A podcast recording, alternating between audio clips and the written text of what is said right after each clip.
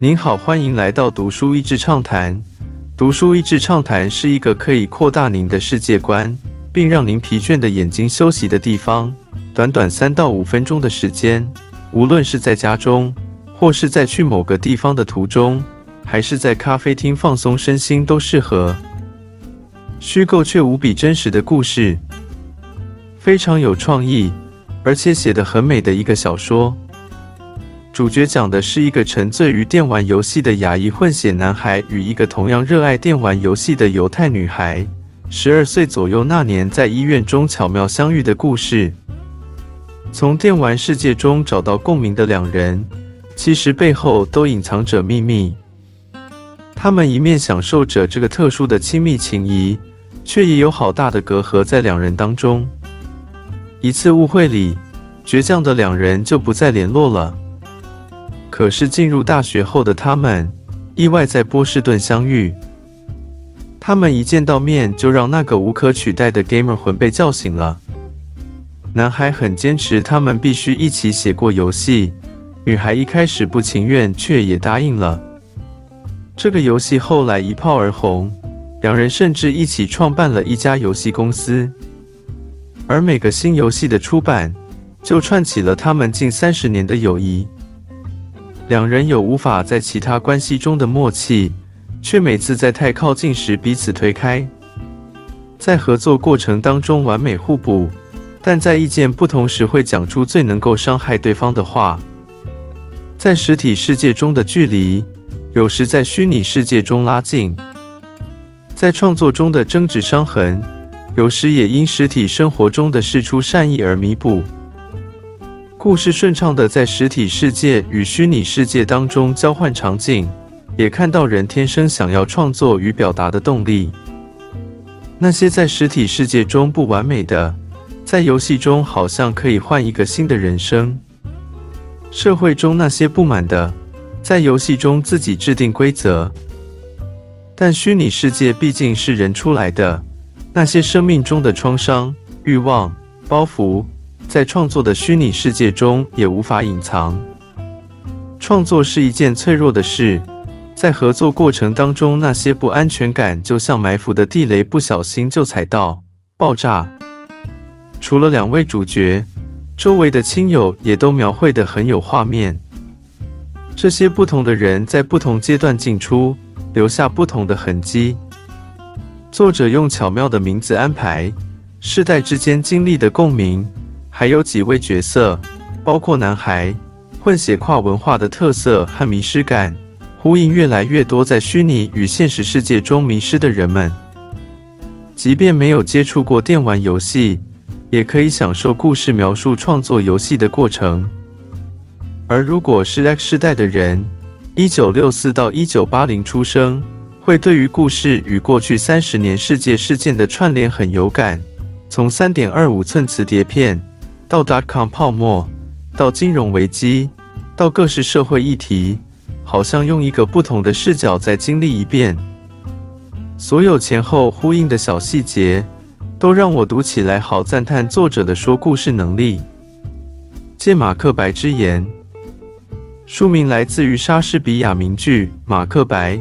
马克白在面临诸多的悲剧之后，讲出了这段话：Tomorrow and tomorrow and tomorrow。Creeps in this petty pace from day to day, to the last syllable of recorded time. And all our yesterdays have lighted fools. The way to dusty death. Out, out, brief candle. Life is but a walking shadow, a poor player. That struts and frets his hour upon the stage.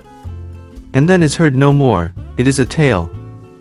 Told by an idiot, full of sound and fury. Signifying nothing, 明天，明天，再一个明天，一天接着一天的蹑脚前进，直到最后一秒钟的时间。我们所有的昨天只不过是替傻子照亮到死亡的土壤中去的路。熄灭吧，熄灭吧，短促的烛光。人生只不过是一个行走的影子，一个在舞台上比手画脚的拙劣的演员。而后默默无闻，他是一则白痴所讲的故事，充满喧哗和焦虑，毫无意义。马克白悲观地说：“人生不过就像是一个无法自主的鬼打墙，我们只是其中被支配的演员，不知道剧本，也毫无改变命运的能力。”但这本书非常的巧妙，把明天、明天、再一个明天，跟电玩游戏当中一局接着一局做了一个比对。在很过瘾的一局之后，有时候不小心下一局就惨败，但也有在悲伤的一局结束之后，下一局意外的柳暗花明又一村。人与人之间的情感也是一样，有些时候会走得非常靠近，似乎大家合作无间，但有时候到的人生下一个季节的时候，那个曾经的亲密战友，不知何时竟然变成最熟悉的陌生人。有时好久没联络的突然碰面，意外的点燃火花；而面对亲人好友的逝去或是重大失落，自己也会怀疑自己是否有力气再进行到下一局。故事留了一个伏笔，其实如果还有一口气在，下一局会如何还很难说呢。遭遇挫折，就像是书中这一段，在两人合作成功后。女孩放胆尝试一个新的游戏设计，却不得市场好评。回去问启蒙她写游戏的教授要如何面对失败。她上次的成功或许不代表她真的有才能。她有可能在振作吗？教授给了她这个建议：You go back to work. You take advantage of the quiet time that a failure allows you. You remind yourself that no one is paying any attention to you and it's a perfect time for you to sit down in front of your computer and make another game. You try again. You fail better. 你就回到工作当中吧。善用这一段因为失败而无人关注的时间，提醒自己没有人在注意你，所以现在是坐下来全神贯注在电脑前面，在写一个游戏的最佳时刻。你总是要再尝试，即便失败，也会失败的更漂亮。